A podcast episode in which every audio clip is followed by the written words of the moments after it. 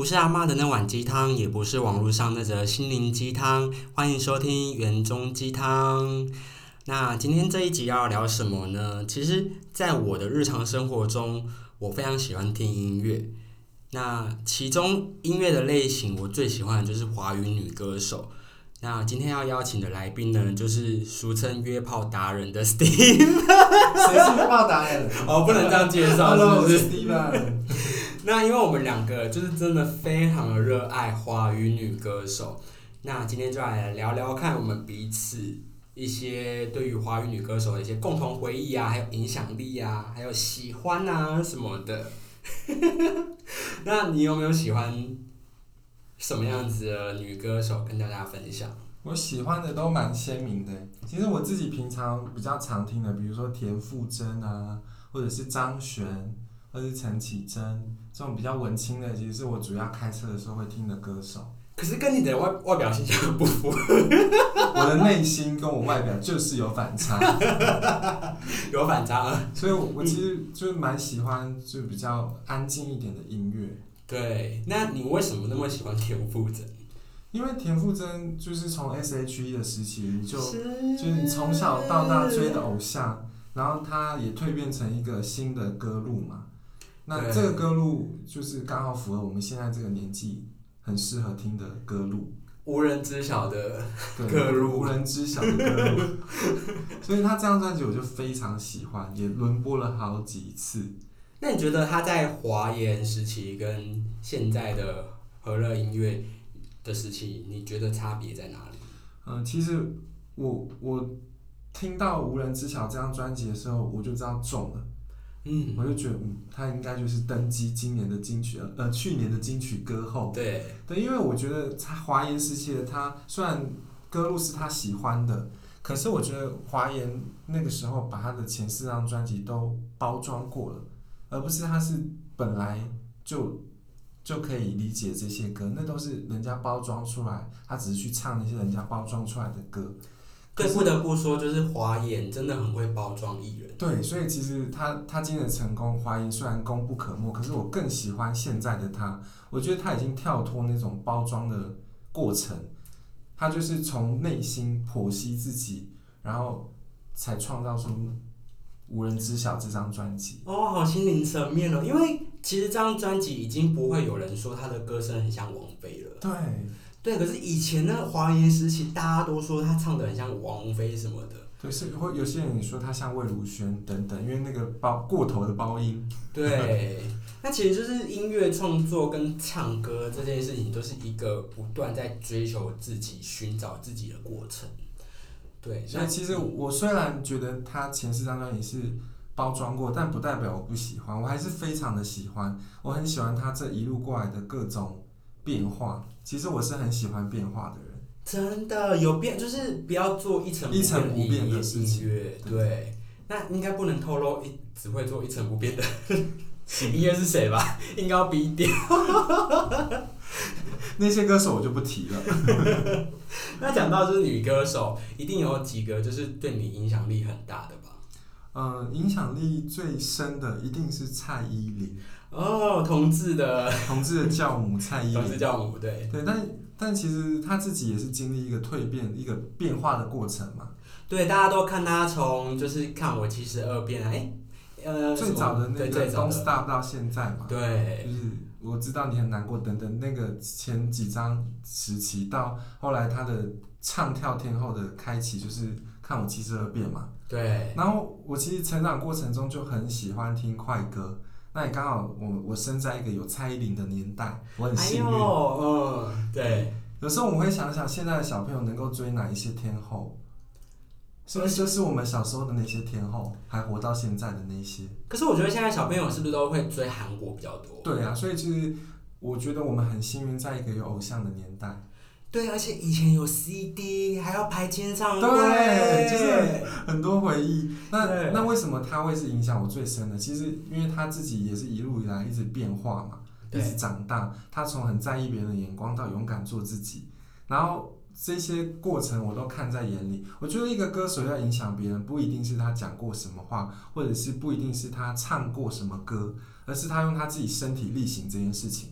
那你觉得他的这些变化，跟你自己在成长长大的过程中是有相同的吗？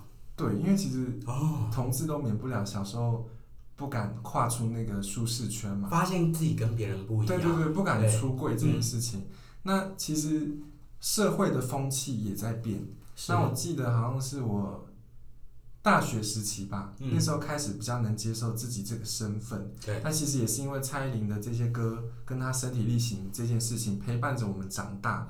那我很想分享一件，就是因为那个时候她的她的那个舞娘那张专辑不是很红吗？对后来就乘胜追击，唯舞独尊嘛。然后同志这件事情就变得比较浮上台面，因为全世界的男同志都在跳舞娘这首所以歌，开始大摇大摆。大摇大摆，就是群魔乱舞。对，然后那个时候刚上大学的时候，就很想要去夜店去玩，然后也去了几次夜店，就知道哦，原来夜店这么美好。那那个时候有一间同志夜店，现在已经走入历史，叫 Funky，哎呦，有年代的同性恋才会知道的哦。就是已经走入历史的夜店。那那时候最红的就是 Funky，然后就是去过几次之后，就决定啊，自己有生之年一定要在那边办一次生日趴。然后也因为就是就是蔡依林教我们要勇敢做自己，因为她自己也身体力行嘛。那我就在二十岁的时候就办了一次生日趴。那我觉得你在办 party 前呢、一定要做功课，一定要做好田野调查。我那时候就想说，要把我去体验的这个 night club 跟我身边所有的好朋友分享，然后我就生日趴决定办在那里了。然后我就想说，礼拜天应该会很嗨吧？我事前就先定好说，礼拜天。对，礼拜天，我那时候不知道礼拜天会是什么状况哦，我就开始招兵买马，我就问我同事，问我同学，然后问我的表表弟，因为我表弟也是 gay，就把我身边所有爱我的人全部都找来了，对，然后我们大家就盛装去 Funky 的礼拜天晚上，结果你知道吗？Funky 礼拜天晚上是没有舞池的。我整个糗爆哎！我记得是我二十岁生日的时候，好糗，然后我就把所有人都带到那边去，然后那天没有很多人，整家 Funky 就我们就占了一半的人了，对，真的很干。然后他现场就是没有舞池嘛，但是他有开放唱歌给大家，就是给大家可以想唱的可以去唱。然后我就那天就是把大家带到那边，大家就开始坐冷板凳，大概坐了一个多小时。嗯，那毕竟这是我的局嘛，你好意思哎，让人家多一个多对，小时。我所以我就不想要让大家有一种就是扫兴的感觉，我就自告奋勇去点了蔡依林的《唯舞独尊》，大家都在唱情歌，然后那场面超干的，我就一个人在上面 dancing dancing dancing，耶耶，超级干。然后这件事情被就是这群好朋友笑到现在，就是三不五时就用 dancing 这首《唯舞独尊》这首歌来取笑我。那你有搭配舞蹈吗？那时候？当然有啊，因为我想说就是太干了吧，我就是要要稍微嗨一下那个场子，就是嗨完之后我就下台嘛，对然，后就就得到满堂彩，那真的是没有人会在那个地方唱快歌，因为真的超干，大家为我的勇气鼓掌，鼓掌，一定是梁静茹给了你勇气。然后结果后来就有一些就是不错的那个对那个男生就有来跟我交换联络方式。哎呦，唯我独尊可以吸引到。也是不虚，来搭讪也是不虚此行啦。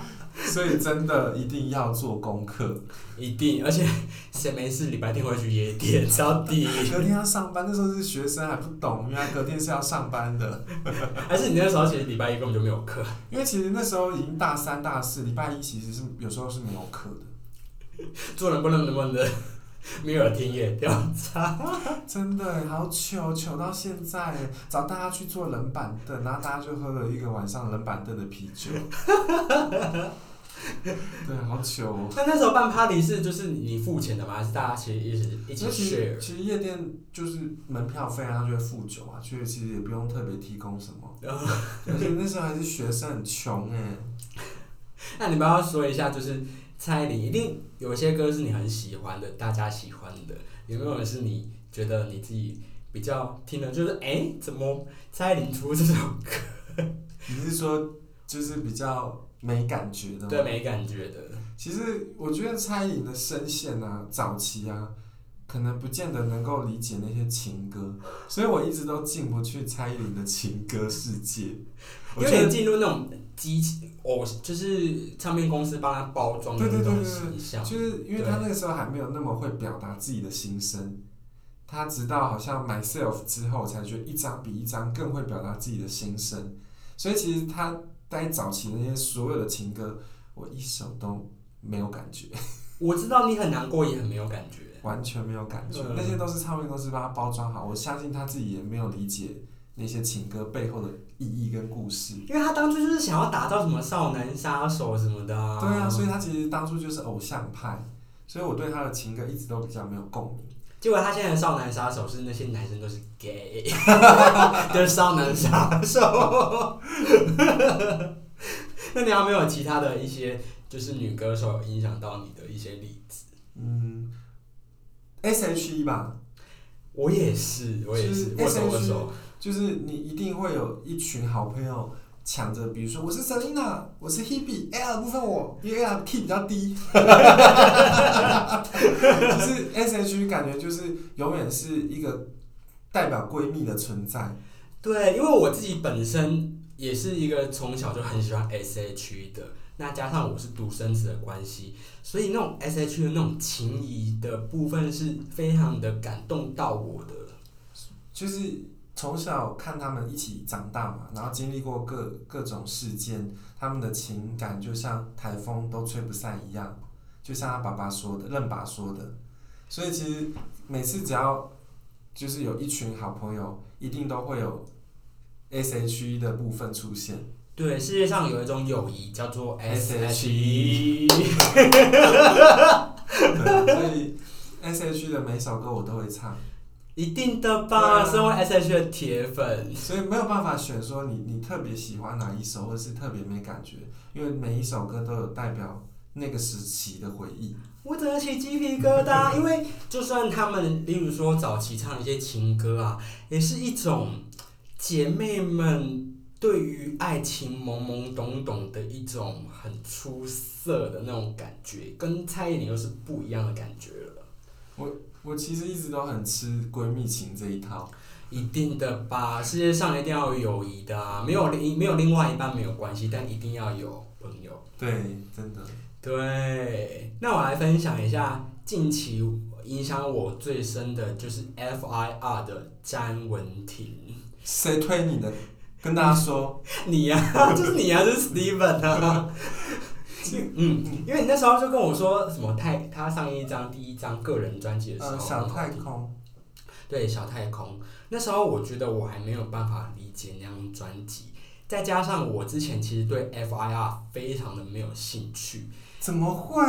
完全没兴趣、山顶洞人哦，因为那时候就只迷 S.H.E，那个是以那那个年代吧，嗯，我只迷 S.H.E，然后后来为什么会很喜欢张文婷的那一张新专辑，叫做张文婷在云彩上跳舞，叽叽喳喳喳。哎、那时候听到这张专辑的名字，心里想说，哎、好中二哦，对，是在 kidding me 吗？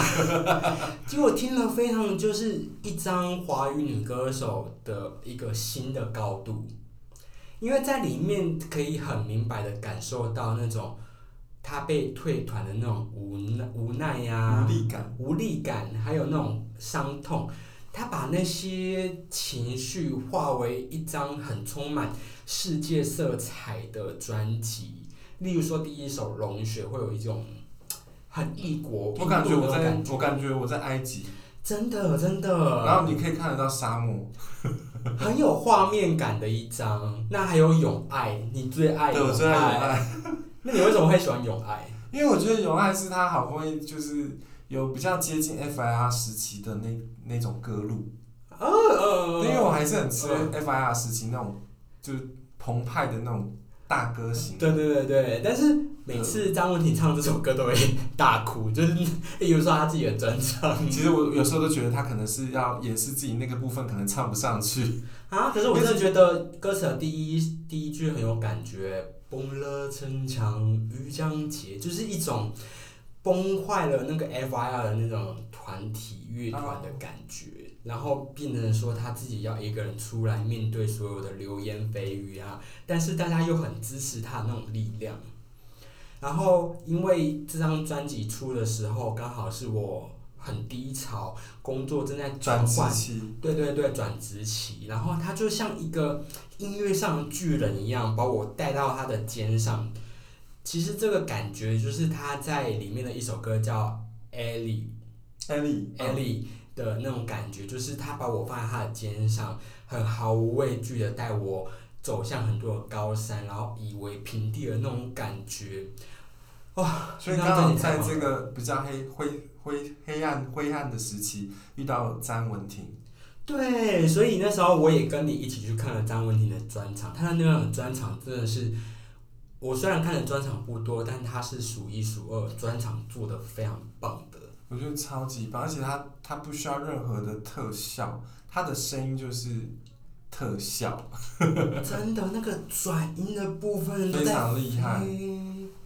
对，那另外没有我要分享一些其他，我我觉得啊，就是张文婷今年金曲奖，还有我们要来谈谈，就是我们来预测一下二零二二年的最佳国语华语女歌华语女歌手会有谁？啊，那我先说，我先好说 好，我怕你讲掉了。我我自己觉得，因为去年优秀的女歌手非常多，我自己非常喜欢的几个歌手，我都觉得应该会入围。来来，快点快点，是谁是谁？首先一定是金曲的模范生蔡健雅，蔡健雅去年那张《Depart》也是深中我心。对她非常爱我，其实我我还好，但是我觉得她就是金曲的，就是模范生，她一定会入围。对，然后再来是艾怡良，艾怡良真的是艾怡是，良的那首《贪》真的是非常的让得我心哎，其实他他感觉我都觉得他已经唱到一个新的高度，因为上一张专辑已经，非常的厉害了，嗯，我都觉得好像很难再超越自己，他又再推出来《贪》这张专辑，是，我觉得《贪》这首歌非常得我心，偏偏我都还记得这张专辑，一，定会入围明年的金曲呃今年的金曲奖，这是第二位，那第三位娃娃。娃娃魏如萱前年的金曲歌对后，他，他每年都会入，他每次发专辑都会入围，所以我觉得娃娃也是也是必必定会入围的其中之一。。是，然后第四个就是我们刚刚讲到的詹文婷，嗯，这样唱功就是没话说，我觉得这张专辑的格局啊是华语乐团前所未见，所以我觉得詹文婷是今年金曲奖的大黑马，整个就是打破唱片圈制作专辑的框没架，错。然后那个你要有，你要唱得好，真的是已经很难，困难了。然后他又把好这件事情又唱得更好，其实他的格局是我觉得目前华语乐坛没有看过的。对，还有呢，还有呢，最后一个我必须私心推荐，谁因为我对对这个歌手并没有特别的印象。是谁啊？我先不讲他名字，我先讲我对他的感觉。好，其实我对他他的歌并没有特别的印象，嗯，我我只记得他好像是唱某个电视剧的主题曲，对，叫做那个孤独孤孤单，嗯，孤独的总和，孤独的种，这个名字叫做吴汶芳。哦他去年发了一张专辑，我听完之后惊为天人。嗯，就是天呐，他不是我以为的那个只会唱情歌的吴汶芳，嗯，他那张专辑非常好听，其中有一首有一首歌叫做《我没错》，我大概轮播了一千多次，我觉得那首歌非常好听，他是在讲说就是你不够了解我，不要轻易爱上我。哦，这就很有感觉。刚刚听你这样说，所以我觉得他，而且他的其他歌也都很有创意，比如说以台语台语歌台语台语，台就语，以 台语歌词嗯录歌，然后是一个嘻哈的音乐，我觉得非常的有创意。虽然乍听之下会有点像孙盛熙，可是我觉得没有孙盛熙那么有距离感，嗯，就非常的通俗。那歌喉的部分也非常的惊人。这是我今年金曲奖的五位预测。我觉得我他的这个预测名单，我自己还蛮就是认同的，但我自己个人赌蔡健雅是今年的女歌手。你是蔡健雅蔡健雅铁粉来吧？你嘞？如果只能选一个得奖，但你我想先听你的名单，我们再来预测谁得奖。我的名单就是因为我自己个人真的对吴文芳这张专辑还好，所以我的名单跟你一样，但是我会把吴文芳删除，我可能会放小霞或者是彭佳慧。那硬要选一个，来五个名单，五个名单就是其他都跟你一样嘛，魏如爱萱、魏如萱，詹雯婷、蔡健雅、艾怡良，那最后一个呢？我可能会给小霞吧。如果以往常就是金曲奖的名单，就是一定会有一个人比较偏冷门，然后你很难预测他会不会，就是根本没有想过会入围的人，哦，这个逻辑通呢。对不对？那你你心你心目中预测的名单是蔡健雅吗？那我要公布我的答案喽。好，你的名答案是什么？我就是赌詹文婷。好啦，如果我我的第二人选就是就是张文婷，因为我觉得詹文婷上一张有入围嘛，有啊有，这一张专辑又是一个突破自我，因为我觉得金曲奖的评审啊，很爱突破自我这个路线。是因为你要讲天雅，天雅已经有很多我觉得很类似的专辑，那张文婷这一张跟上一张是完全不一样的格局。那他有做到突破自我这件事，所以我觉得他是金曲奖的菜。嗯那包括我自己也非常爱这张专辑。好，那我来补充，我为什么会选蔡健雅，是因为我自己个人相较于 Steven，我真的能够感受到他这张的突破，就是去年在疫情最严重四五月的时候，他刚好出了那张 Depart，首波主打出走就是一个很没有看过的蔡健雅，是一个用一种猫的叫声那种感觉，喵喵的那种感觉，出走的那种感觉，然后整张专辑又是一个突破自己在疫情下动弹不得的自己，然后想要往前冲的那种感觉。我自己能够感受到蔡健雅的这个突破，还有嗯这张专辑的音乐性，是我觉得是华语乐坛的一个典范。它真的是华语乐坛的，真的是金曲的常胜军。确实，他这张专辑就是有跟前三张吧实验性专辑比，他回归音乐的本质，他拿掉很多特效的部分，他做一个简单直白的音乐专辑。是，好，那今天的部分我们就聊到这边告一个段落。那接下来呢，如果今年的入围名单出来，我们再来录一集，就是 Part Two，Part Two，就是例如说各个奖项啊，有没有什么他喜对喜欢什么样子的，就是预测谁会得奖，我觉得应该会蛮有趣的。期待你再邀请我来。耶、今天谢谢 Steven 来。耶、那我们今天的园中鸡汤到这边告一个段落喽，下次见，拜拜